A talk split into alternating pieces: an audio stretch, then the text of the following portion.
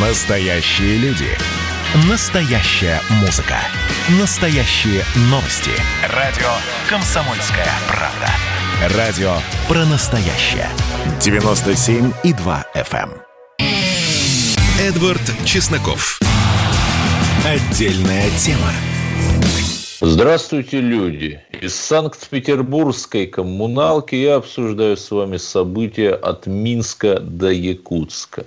Но начать хотел бы с Тесака. Такое прозвище носил покойный Максим Марцинкевич, националист, экстремист, человек, э, который в борьбе с педофилами переступал черту и которого убили, замучили в нашей российской тюрьме. И когда мы, простые русские люди, спрашивали наших либералов, подождите, но если вы против узников совести и за демократию, то почему вы не за Тесака? Они отвечали, ну, помилуйте, экстремист же он, русский фашист пресловутый. А теперь Дмитрий Львович Быков, эталонный, химически чистый либерал, говорит, говорить, что для спасения Романа Протасевича ничего нельзя сделать, так говорить стыдно. И при этом Роман Протасевич в интервью Дудю признавался, что участвовал в зоне АТО на Украине. Ну, он говорил, что как журналист, но при этом он был ранен. То есть, как минимум, был на передовой.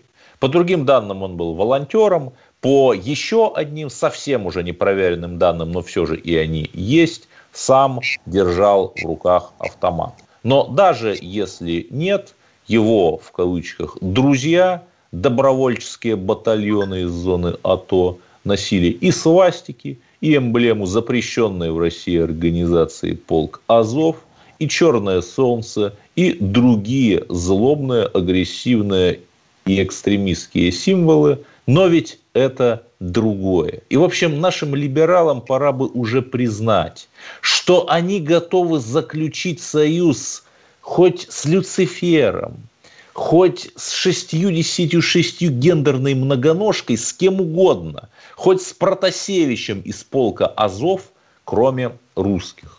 Но ладно, либералов можно пинать долго, давайте вот как раз о русских людях поговорим. Вместе с Романом Протасевичем на том самом самолете – была гражданка России Софья Сапега. И хотя можно сколько угодно там говорить, что она училась на факультете подготовки оккупационных кадров в Европейском гуманитарном университете в Вильнюсе, но тем не менее это наша российская гражданка. И мы должны ее вытащить, чтобы судил ее, если она что-то совершила, наш суд, который все-таки будет лучше того, что мы имеем в Белоруссии. Кстати, вслед за Протасевичем было обнародовано такое же страшное покаянное видео из СИЗО из Софии. Давайте послушаем.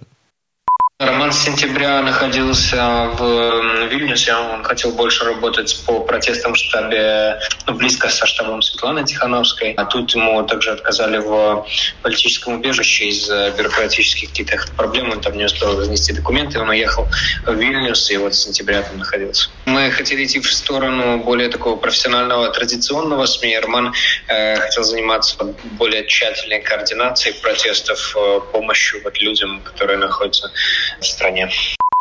Вы только что послушали наш эксклюзив, добытый моим коллегой Романом Лялиным. Он пообщался с основателем того самого телеграм-канала «Нехты» Степаном Путилой. Вот и продолжая это короткое интервью, Путила, я возвращаюсь уже к нашей теме, рассказал о девушке Протасевича, той самой Софьи. Давайте послушаем. Я, к сожалению, не знаком. Это уже девушка, с которой он после нехты, после того, как уехал в Вильнюс, там познакомился. Она училась против Европейском гуманитарном университете в Вильнюсе. Судя по всему, я так понимаю, задержали, потому что она могла бы рассказать подробности про задержание Романа и то, как, каким образом незаконно вот это вот все произошло. Ее непонятно за что. Сейчас говорят, что якобы за участие в протестах в августе, в сентябре. Но понятно, что надуманная причина. И ну, ее закрыли вот только потому, что она была с Романом. Да, вот теперь послушаем, что она сама говорит, Софья Сапега из СИЗО Беларуси. 10.02.1998 года рождения. Гражданка Российской Федерации. Проживаю на территории Литвы в городе Вильнюс по улице Шента Сяпана. 23.05.2021 года летела на одном самолете с Романом Протасевичем. Также являюсь редактором телеграм-канала «Черная книга Беларуси», которая публикует э, личную информацию о сотрудниках внутренних дел. Ну, мы бы, наверное, поверили последнему признанию, если бы незадолго до этого некие Ник и Майк не рассказывали нам точно так же о каких-то невероятных шифрограммах Меркель и так далее, и так далее. У нас сильное сомнение в том, что от э, того, что говорит Софья Сапега до правды малое расстояние. Я думаю, что большое. И вот о том, как же добывают показания следователи эти вот минские, нам расскажет человек, который побывал в той же тюрьме на Володарке в Минске, пробыл там два месяца, чтобы попасть в другую тюрьму, азербайджанскую, блогер и путешественник Александр Лапшин. Не вдаваясь в его долгую историю, скажу, что он несколько лет назад посетил Нагорный Карабах, по просьбе, наверное, это уже можно говорить, по просьбе Баку э, лукашенковские власти арестовали Лапшина, гражданина России и Израиля, мариновали его там же, на Воеводина, потом передали в Баку, экстрадировали, несмотря на протест России. В общем, он еще 7 месяцев провел в тюрьме, чудом вышел на свободу, слава богу, что жив. Александр, э, что все-таки там вот на Воеводина происходит? А, я бы хотел сразу сказать, что Э, Беларусь это, к сожалению, не, абсолютно не правовое государство. Я очень скептически отношусь к деятельности вот этого канала Next и вот этого господина, который был э, задержан таким, мягко говоря, незаконным да, способом. Протасевич. Э, да, Протасевич. То есть то, кем он являлся, не оправдывает то, что совершил Лукашенко в отношении этого самолета. То есть, получается, сам Лукашенко опустился на уровень своего оппонента – как говорится, там, где оппонент задавит его своим опытом, как говорится в пословице. Теперь что было со мной? Они меня, а, белорусская полиция, она меня брала, словно я Усама бен Ладен. Вся моя вина заключалась в том, что я в 2011 году два дня провел в Нагорном Карабахе, заехав из Армении, как десятки тысяч других туристов. Но поскольку... Да, как Монсеррат Кабалье, например. Да там список, блин, тысячи с лишним, там фамилии, там три депутата в Госдуму РФ, это абсурд. Да, и переходя вот к вашему тюремному опыту. Да. Они меня брали в гостинице с автоматами. А, мне удалось а, заскочить в туалет гостиничный. Пока не выламывали дверь, я успел с телефона отправить сообщение, что меня арестовывают за посещение Нагорного Карабаха.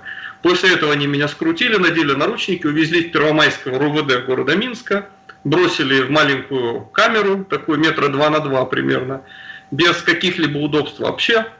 Потом меня вызвали на допрос, держали меня в наручниках, общались по-хамски, говорили, показывали пальцем наверх и делали вот примерно вот такой вот жест. Ну, на усы намекали губе. для тех, кто на Да, на верхней губе они так вот изображают Лукашенко, типа усатый. Угу. Типа усатый приказал, и твоя судьба предрешена. Ну, это все очень похоже на кейс Протасевича тоже, по сути. Абсолютно, абсолютно. Ко мне, ко мне не допускали адвокатов. Угу. Ко мне не допускали членов семьи. Потом они отправили меня на Володарку в СИЗО номер один, где продержали... Вот как раз туда, где Софья и Роман. Да, да, да, да, да. Там меня заперли совершенно в жуткую переполненную камеру. Ко мне первый месяц не допускали дипломатов вообще. А, российский генеральный консул а, в Минске подавал две или три ноты протеста в Министерство иностранных дел Республики Беларусь, требовал консульского контакта со мной, он на да, это даже... Потому что обычно наше посольство упрекают в пассивности, а тут оказывается вот как. Они сработали великолепно. Я был приятно удивлен, потому что я тоже был под влиянием каких-то стереотипов непонятных, что всем на меня наплевать. Нет, это абсолютно было не наплевать. Россия добивалась доступа ко мне, но первый месяц они просто белорусские прокуроры отказывали. Значит, мне не разрешали ни звонки домой, а, ни свидания, абсолютно ничего, никакого контакта с внешним миром. И еще происходили очень странные вещи. Например, как-то раз явился, явились двое сотрудников КГБ Республики Беларусь, пригласили меня на беседу. В смысле, к вам в камеру?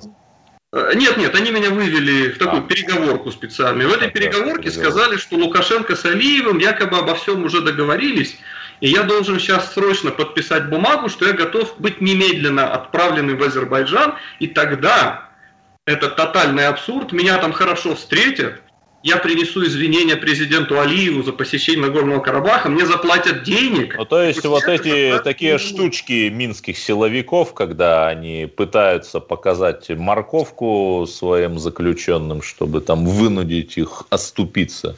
Э, да, да, именно так. Мне это показалось тотальным абсурдом. Я сказал, что я не собираюсь ничего подписывать.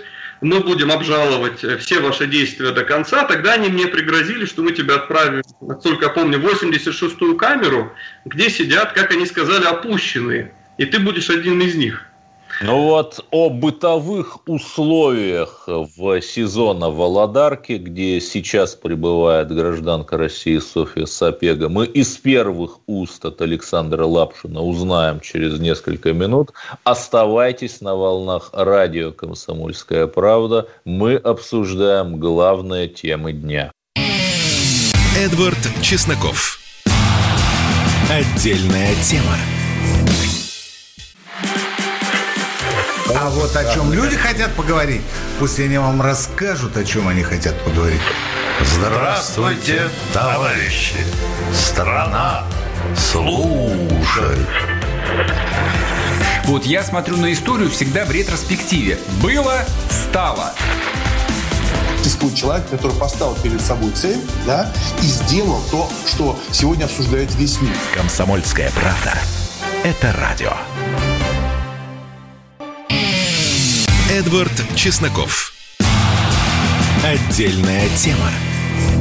Я продолжаю допрашивать Александра Лапшина, простого русского блогера-путешественника, который сидел в том же СИЗО на Володарке в Минске, где сейчас находится Роман Протасевич и его подруга Софья Сапега. Как бы еще раз к ним не относиться, это другой вопрос. Вот, Александр, давайте, какие бытовые условия в этом СИЗО?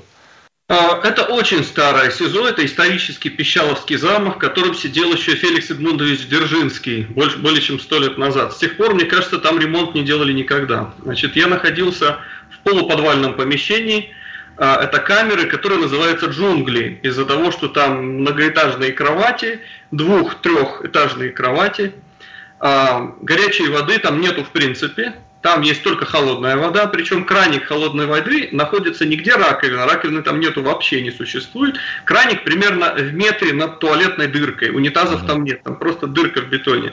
И там же ты, э, чтобы, условно говоря, почистить зубы, ты голову наклоняешь практически в 10 сантиметрах от унитазной дырки. А.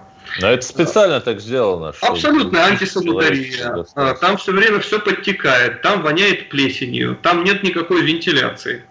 Значит, в душ водят раз в неделю, а, заводят в маленькую душную комнатушку, где с потолка свешивались 4 шланга. Значит, нас было человек примерно 25. Нам давали 20-25 минут на всех, 4 шланга, то есть на каждого получалось где-то секунд по 20, по 30 помыться. Но надо не только помыться, надо за это время еще и постирать, извиняюсь, трусы, носки, футболки, потому что стирки там нет. И не уронить мыло в душе. И не уронить мыло в душе, да. Там настолько было мало времени, что об этом даже никто и не думал. А теперь была вторая проблема. Когда ты худо-бедно выстирал свои вещи, ты возвращаешься в камеру, а, тебя проводят мимо охранников, которых овчарки, которые гавкают и рвутся там в тебя вцепиться, это для запугивания. А после этого вещи надо как-то сушить. Теперь иметь в камере веревки нельзя, поэтому повесить, сушить там свои трусы, носки ты не можешь. Ты их пытаешься вешать там на угол кровати где-то, но когда 25 человек вешают свои носки и трусы, то вся камера этим всем завешена. И к нам заходили охранники и говорили, что сушить вещи на кроватях нельзя. И за это, кстати, наказывали. Поэтому мы ходили в полумокрых вещах постоянно, не простиранных, и от этого они плесневели, от этого у людей начинались кожные болезни и так далее. А кормили вас как? Э, кормили отвратительно. Я так предполагаю, что примерно как в концлагере. Значит, утром э, давали кашу. А, причем как это происходило? Нам каждое утро через кормушку в двери нам выдавали посуду, алюминиевые миски, алюминиевые ложки. А потом, когда мы поели, их забирали назад. То есть ты не мог оставить посуду у себя.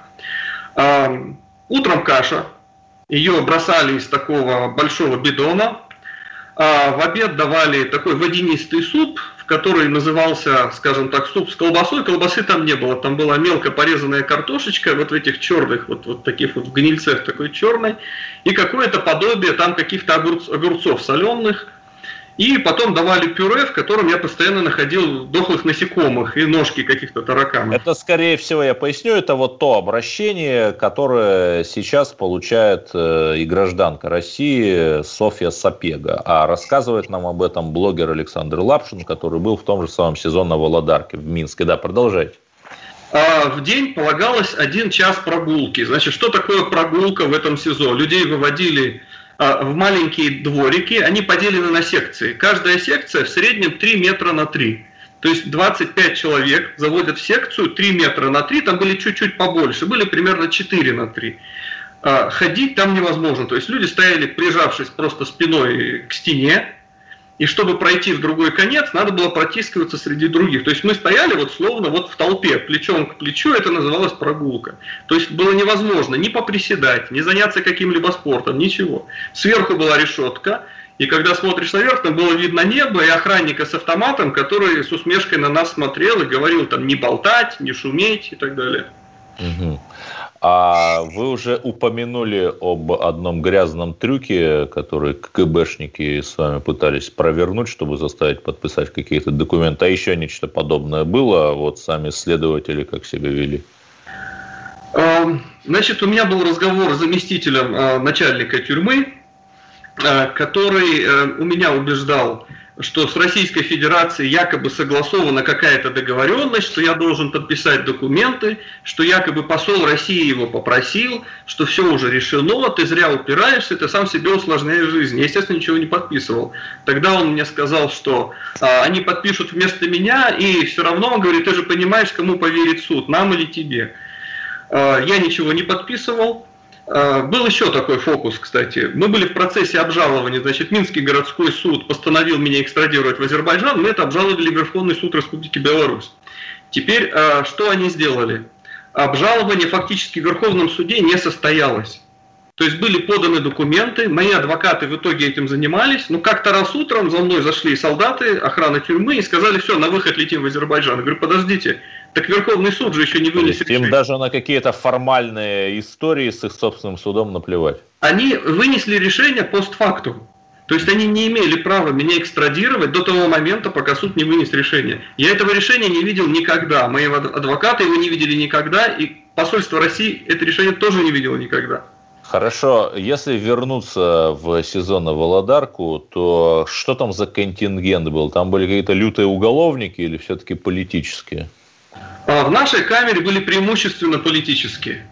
А, были сотрудники Ашмянской таможни на границе с Литвой, которых обвиняли в коррупции, насколько я знаю. Причем они арестовали 68 таможенников из 70 существующих. Честно говоря, мне трудно поверить в то, что из 70 человек 68 взяточники. Ну так не бывает. Но это все напоминает вот эту вот историю про массовые аресты во время послевыборных митингов. То есть при нашем последнем союзнике некоторые думают, что он так перешел перешел вдруг на темную сторону силы, но все вот это началось далеко не вчера. Был британский бизнесмен Алан Смит, э, который... британский бизнесмен Алан Смит, который открыл офис по иммиграции в Европу. К нему приходили сотрудники прокуратуры Беларуси, вымогали, насколько я помню, 100 тысяч долларов за право работать дальше в Беларуси. Поскольку он отказался платить, его обвинили в попытке каких-то нелегалов перебросить в Польшу, его арестовали и дальше стали вымогать деньги, примерно от 100 до 200 тысяч долларов за, за, за то, что его отпустят, он сможет ехать в Великобританию. Были просто бизнесмены, в том числе российские, которые открывали представительства каких-то компаний в Минске. У них То вымогали есть были российские граждане, сидели в камере? Да, да, да, там полно российских граждан. Он по беспределу последний союз. Абсолютно по беспределу вымогательство денег со стороны белорусских силовых структур за право вести бизнес э, значит, в Республике Беларусь. Ну, а какие-то конкретные истории там можете вспомнить? А, ну, мне бы не хотелось это говорить, ну, хорошо, да, не некоторые нужно. из них все еще находятся там какой, да. Я бы, кстати, хотел сказать еще такую вещь. Большинство людей в этом СИЗО находились по 2-3 года в ожидании суда. То есть в Беларуси считается нормальным, например, 3 года ждать суда. И все это время человек находится в жесточайших условиях. А там, кстати, нет никакого медицинского обслуживания. Если у человека, не дай бог, заболел зуб, это его проблема. То есть зубы там люди старались вырывать друг другу сами посредством там ложки или чего-то. То есть если что-то серьезное, э, допустим, флюс начинается, какое-то воспаление, человека брали к зубодеру, потому что назвать его дантистом у меня язык не поднимается, и этот человек какими-то клещами просто вырывал а у человека. Зубодер это был врач или один из заключенных? Это был один из заключенных, насколько я понимаю, с медицинским образованием. Но там не было никаких инструментов, никаких возможностей. То есть, э, Вы это лично все видели? Людей, у которых сломался зуб, они два месяца ждали к нему очередь. За это время это же адские боли, это нерв оголенный. И когда они попадали туда, и вместо того, чтобы зуб лечить, его просто вырывали. То есть э, через 2-3 года пребывания в этом СИЗО люди теряли половину зубов. То есть я потерял в этом СИЗО два зуба, при том, что у меня зубами особых проблем никогда и не было. При том, что вы там были всего два месяца. Да, да, да. Это отсутствие дневного света, это плохое питание, это стресс, это издевательство. Да. Хорошо, а если все-таки абстрагироваться вот от вашего тюремного опыта, вы в некотором роде, хоть и не по своей воле, эксперт э, по Белоруссии теперь стали, вот эту всю историю с арестом Протасевича, на которого, в общем, ну, мне как русскому патриоту, ну, все равно, наверное, но о русской девушке Софье Сапеги, вот что вы об этом деле думаете? А, я думаю, что ее права также грубо нарушаются, как и мои права. Я сейчас даже не вникаю в суть того, связана она как-то с Протасевичем в плане, скажем так, провокационном или не связана. В данном случае это даже не имеет никакого значения. А, насколько я понял, вроде как сегодня был обеспечен консульский доступ к ним, да, насколько я понимаю, но это большая да, удача. Были такие новости, что российские дипломаты все-таки смогли пробиться. А, с другой стороны, это не дает абсолютно никаких гарантий, что белорусы обеспечат ее законные права, потому что в итоге ко мне тоже допустили... Ну, я бы сказал, все-таки не белорусы, а силовики, КГБшники, это вот... Да, да, да, силовики, КГБшники, то есть вот э, со всеми их обманками, фальшивками, Э, издевательствами. буквально минута. Скажите, да. есть хорошие новости. Вы там в ЕСПЧ суд выиграли. Да, да, 20 мая вот этого года в ЕСПЧ состоялся суд по моей жалобе против Азербайджанской республики. Суд признал незаконность моей экстрадиции. Суд признал попытку моего убийства в азербайджанской тюрьме. Суд признал пытки и издевательства со стороны служб госбезопасности Азербайджана и обязал их выплатить мне 30 тысяч евро. Я считаю, что это большая победа. Да, и вы открыли счет в банке, который называется Арцахбанк, да? Да.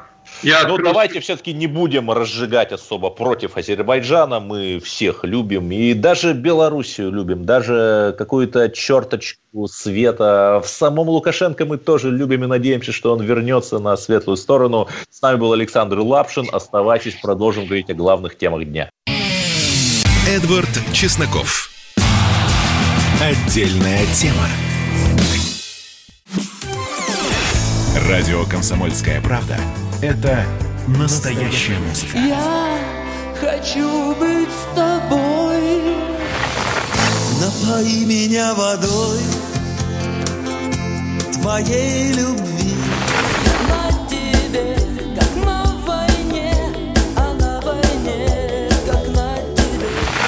Настоящие эмоции. Это то, о чем я, в принципе, мечтал всю свою сознательную жизнь. И настоящие люди. Мы ведь не просто вот придумали и пошли на полюс. Мы к этой цели своей, ну, лет 10 готовились, шли.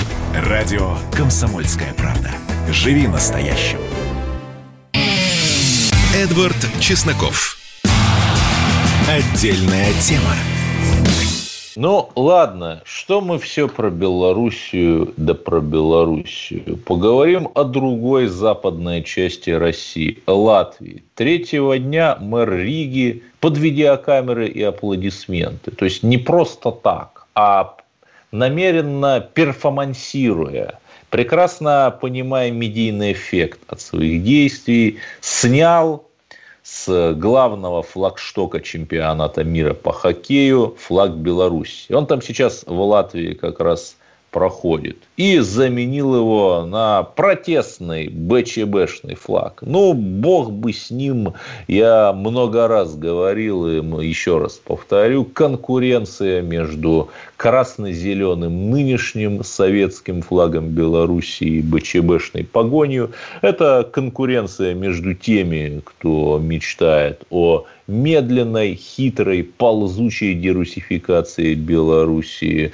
под э, такими змеиными уверениями в союзничестве и между теми, кто мечтает о быстром отрыве Беларуси от России и ее тотальной аффилиации с Западом. Ну, бог бы с ним, но мэр Риги сделал не только это, он еще и русский флаг снял и заменил его на флаг российского Олимпийского комитета. Вот так вот. И самое главное, что президент Латвии тоже поддержал эту, в общем-то, абсолютно мелкую и ничтожную. Ничего другого Латвия России сделать не может. Это мы можем.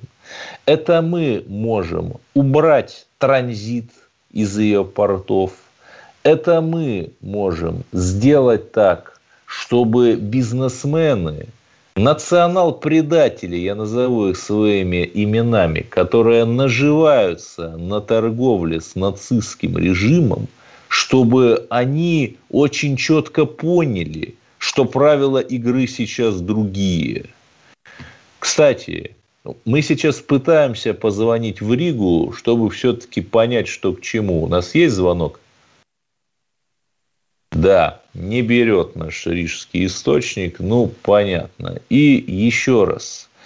У нас есть мощнейшая экономическая дубина. Не надо посылать ракеты, не надо ни на кого нападать, не надо посылать никуда войска, не надо никого завоевывать. Нужно всего лишь внимательно проанализировать экономические цепочки – и сделать так, чтобы кислород вот этим вот националистическим режимчиком был перекрыт. Понимаете? Нужно это сделать. И если мы этого не сделаем, то вот эти вот режимчики продолжат пить нашу кровь. И, как вы понимаете, я сейчас не про Латвию, а про совершенно другие, не менее русофобские страны. Просто некоторые из них поступают по-глупому, а некоторые из них так умнее делают, умнее. Но пока мы пытаемся дозвониться до Риги, чтобы понять, что там сейчас происходит, я все-таки скажу вам главную тему дня.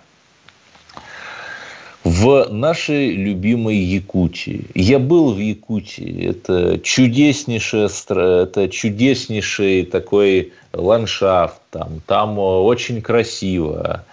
И я с огромным уважением могу сказать, что у меня есть друзья в Якутии. Но там происходит сегодня что-то странное. Началось все с того, что правительство Якутии заявило, что будет теперь вакцинация обязательной.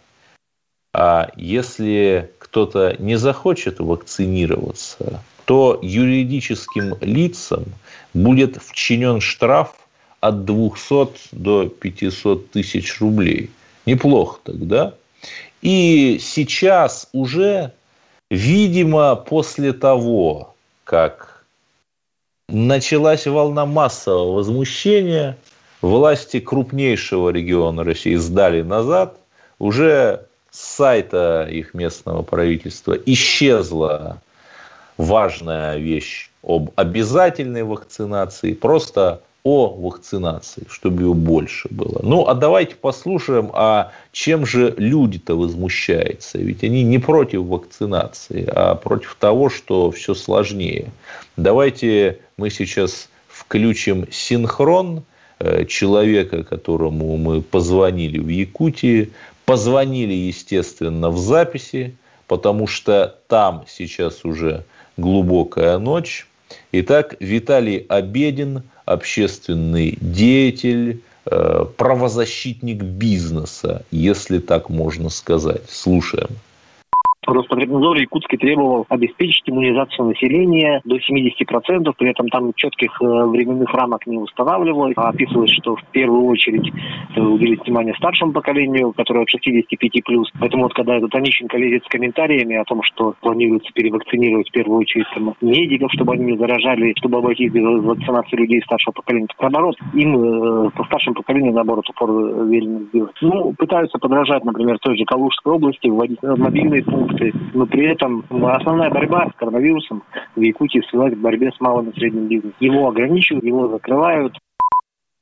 Это был якутский общественный деятель, э, можно сказать, народный бизнес-омбудсмен Виталий Обедин, которому мы позвонили в Якутск. И слава богу, что сейчас все-таки решили включить заднюю передачу и отказаться от э, достаточно абсурдного этого постановления местного правительства. Потому что да, например, когда Москва пытается внедрять массовую вакцинацию, она же пользуется не только и не столько кнутом, а пряником. Людям даются всевозможные бонусы, подарки пенсионерам особенно. И, конечно, люди идут с охотой.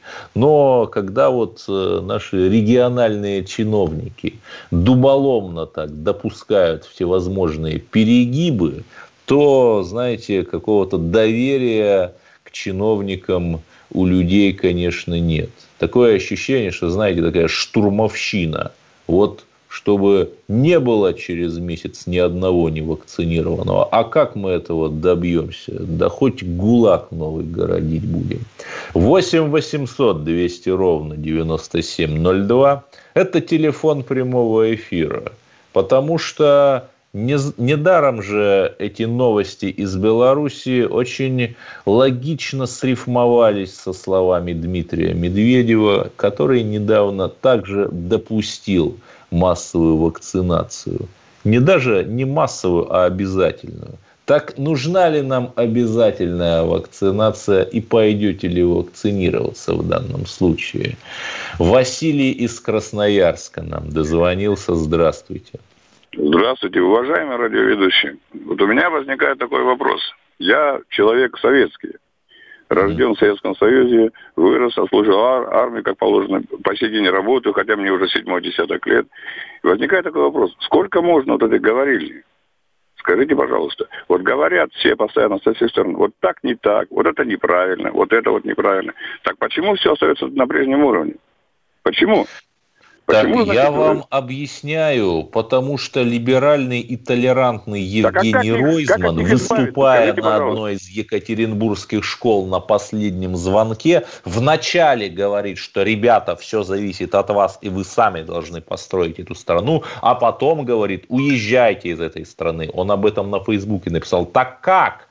Можно одновременно говорить, все зависит от вас, вы кузнецы своего счастья, уезжайте из страны, потому что ничего от вас не, за, не зависит. Это э, очень э, слово, на, похожее на слово «белочка», но немного другое, понимаете? И у нас э, есть э, еще звонки, но давайте попробуем подключить Сергея из Ставрополя.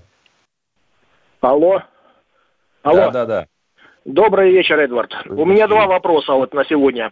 Вот скажите, э, кто дал вам отмашку мочить тоталитарный режим Лукашенко? Вы ведь лоялист и кандидат от «Единой России» в Госдуму. Это первый вопрос. Вот, э, это о казематах первой, это, первой части программы, о казематах Лукашенко. Да, И я вижу, что воп- они взволновали ваше воображение. И второй вопрос. Как Путин с «Единой Россией» собирается идти на выборы в сентябре с массовой вакцинацией? Отвечаю на второй вопрос. Путин с «Единой Россией» пойдет под лозунгами русской победы, традиционных ценностей и защиты наших национальных интересов. Это именно то, чего мы ожидали, и это именно то, что сама Единая Россия делает, когда приезжает э, и делает шаги навстречу Донбассу. Понимаете? Это не я говорю, это вы сами меня вызвали на этот ответ, потому, поэтому, чтобы кто-то не подумал, что я там толкаю какую-то программу. Нет, это радиослушатель а, спросил. И первый вопрос. Никакой отмашки нет. Я говорю о том, о чем хочу. И если вы везде видите какие-то заговоры, то снимите шапочку из фольги. 8 800 200 ровно 9702. И сейчас мы все-таки постараемся дозвониться в Ригу, чтобы понять, что же там такое произошло с русским флагом. Эдвард Чесноков. Отдельная тема. Значит, я самый первый вакцинировался, поэтому меня спрашивают. Поехали, напились и давай, значит, все. Нет больше СССР, мы создали Содружество независимых государств. И скорее хозяину Бушу, старшему президенту США, звонить. Назначьте везде русских, и многонациональные регионы были бы довольны. И дайте больше прав регионам и больше прав предприятий. Итоги с Жириновским. Каждую пятницу на радио «Комсомольская правда». Владимир Вольфович клеймит злодеев, с оптимизмом смотрит в будущее и общается со слушателями. 9 часов вечера по московскому времени. Я все могу сделать. Запросто наведу порядок. Эдвард Чесноков. Отдельная тема. И мы все-таки дозвонились до Риги, чтобы понять, что же там духовные потомки нацистов делают с русским, да и белорусским флагом. Поможет нам в этом разобраться Руслан Панкратов, сопредседатель латвийской политической партии «Рецибас Действие», лидер международной правозащитной организации «Русский мир». Руслан, что происходит? Ну, вы знаете, сейчас уже, конечно, пост, постшоковое состояние, потому что э, по двум причинам. Во-первых, э, то, что произошло вчера, вот это срыв белорусского государственного флага, э, я так понимаю, совершенно в каком-то в автономном реши, режиме, никто их не уполномачивал. Мэр города Риги Мартин Стал, Сталкис и э, печально знаменитый министр иностранных дел э, Эдгар Ренкевич.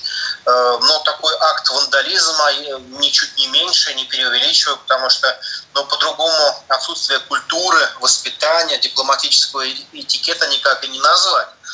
С другой стороны, я так понимаю, судя по, по опять же, реакции общественности, никто не ожидал э, такой реакции со стороны Беларуси, я имею в виду разрыв типа отношений. да, там посла Латвии выслали. Э, да, ну 48 часов, даже не посла, в течение 48 часов полный состав всего посольства должен выехать. Оставить можно только одного человека, который будет следить за посольством, то есть за его, как садовник, за его техническим состоянием. Ну, Лукашенко здорового человека, которого мы ругали в первой части. Да.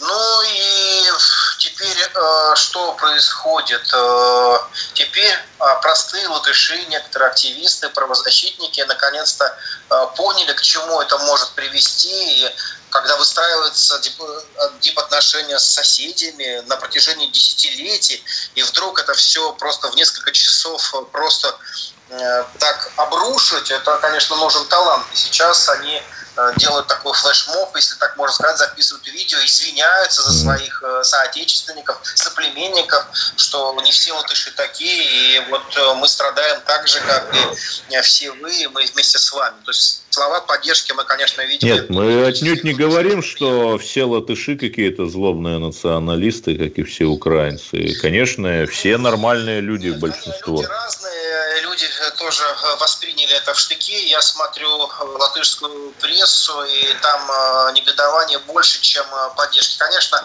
как и везде, вот эта маргинальная группа неонацистская, они там говорят, что все правильно сделали, но большинство нормальных здравомыслящих латышей, оно остается давлеть в этом обществе, и это отрадно. Угу. Хорошо, а какими-то еще э, достижениями, настоящими они в кавычках, помимо срыва русского и белорусского флагов, этот мэр Риги отметился или он только с флагами воевать гораздо? А, он, да, вместо того, чтобы выполнять э, свои прямые обязательства, потому что если заехать в спальные районы Риги, э, тротуары, э, дороги, они все как после войны, и никто их не собирается асфальтировать, газоны выстрижены какими-то проплешками. То есть человек не в состоянии руководить даже городом. Но вот мнимость, какая-то величие политического карлика, вот что-то он решил, что ему ну, теперь маловато будет города, ему обязательно хочется залезть в геополитику политику. Эдгар Ренкевич, конечно, э, ему вторит, потому что печально известно, это благодаря ему, в общем-то, закрылась и, новая волна, и депортация при нем началась и журналистов, инакомыслящих. Ну, новая волна – это вот фестиваль музыки, абсолютно аполитичный. Ну, да, это же он инициировал, когда начал Донград объявлять буквально там за месяц, за два артистов, рассказывая, ну, полный бред, там, скажем, э, хора э, Александрова, он же военный, ну, вот, вы знаете, прям, прям все чекисты, все военные, Министерство обороны приедет для того, чтобы захватить его. Да-да, Баширов и Петров, ну, музыканты. даже не политика, здесь, наверное, все-таки психиатрический диагнозы ну, можно да, ставить, ну, да. и это не надо быть специалистом для того, чтобы понимать, что человек просто нездоров. Благодарю. С нами был сопредседатель латвийской партии Рецибас действия Руслан Панкратов. Рассказал нам о происходящем в Риге. Есть ли у нас звонки людей, которые взволнованы перспективой обязательной вакцинации? Нет, мы ни в коей мере не против вакцин. Мы за вакцины и за лекарства. Но все-таки перегибать-то на местах не надо палки всевозможные. Алексей из Балашихи. Да, Эдвард. Добрый вечер. Алексей Мирный из Балашихи. Поздравляю вас с праймеры, желаю вам удачи. Также, кстати, я тоже избираюсь. Прошу голосовать за меня. А, хочу Вы знаете, сказать, я... по правилам праймерис после 24-го уже нельзя агитировать за конкретные кандидатуры. Ничего страшного, пускай меня накажут. Я хочу сказать по поводу вакцинации. Ох, как вы игриво сказали сейчас. Ну, да. Хочу сказать по поводу вакцинации. Я сам привык и, конечно же, настаиваю. К сожалению, мы заигрались с либерализмом, что пришлось убирать даже из эфира Кашина предателя. А, так что... Ну я нет, ну какой он предатель? Он патриот России, просто у него взгляды э, не пересекаются со взглядами просто, многих просто, людей. Но... Просто, просто взгляды предателя. Так что нужно вакцинироваться. Да, слушайте, Кашин хороший человек. Я вам прошу вас не оскорблять его. Да, привет ему, привет, Олег. Так привет, что привет. хочу сказать, чтобы мы должны быть все вакцинированы принудительно. Если мы не прививаемся, то родители и их дети не должны ходить в школы, не должны получать материнский капитал и не должны обслуживаться в поликлиниках. Вот и все. Да, э, спасибо, мой коллега из Балашихи. Очень, конечно, тонкий троллинг сейчас был. Да, есть ли у нас еще звонки? Михаил из Санкт-Петербурга. Я, кстати, веду этот эфир из Санкт-Петербургской коммуналки. В этом персонаже, которому ему никто ничего не должен и не обязан. Вы знаете, это дело добровольное. А насчет вакцинации, реальная поддержка уровень властей, это вот 10-15% населения, которое сделает прививку. Вот. Так что вот как-то ну, так не экономически сказал вы бы, говорите, вот мы экономически, и поэтому а как же тот самый, а как же тот самый, извините, против. как же тот самый крымский консенсус, когда либералы говорят вот эти 86% людей, которых мы так ненавидим, а их вот типа 14. Откуда эти 86% взялись? Вот реальный уровень поддержки, вот посмотрите на вакцинацию, 10-15% населения, это реально. Темпы вакцинации связаны с темпами производства вакцины. Ее невозможно производство нарастить мгновенно. У вакцины есть срок хранения, даже если мы ее произведем. Сейчас произведем 10 миллионов э, единиц примерно этого препарата. Так что э, не надо, или вернее доз, а он, же двухкомпонентный, так что не надо вот, э, говорить непроверенные и ничем не подкрепленные домыслы, а надо верить в Россию, верить в себя и менять нашу страну к лучшему. Вместе мы победим, слушая радио «Комсомольская правда». До свидания. Эдвард Чесноков. Отдельная тема.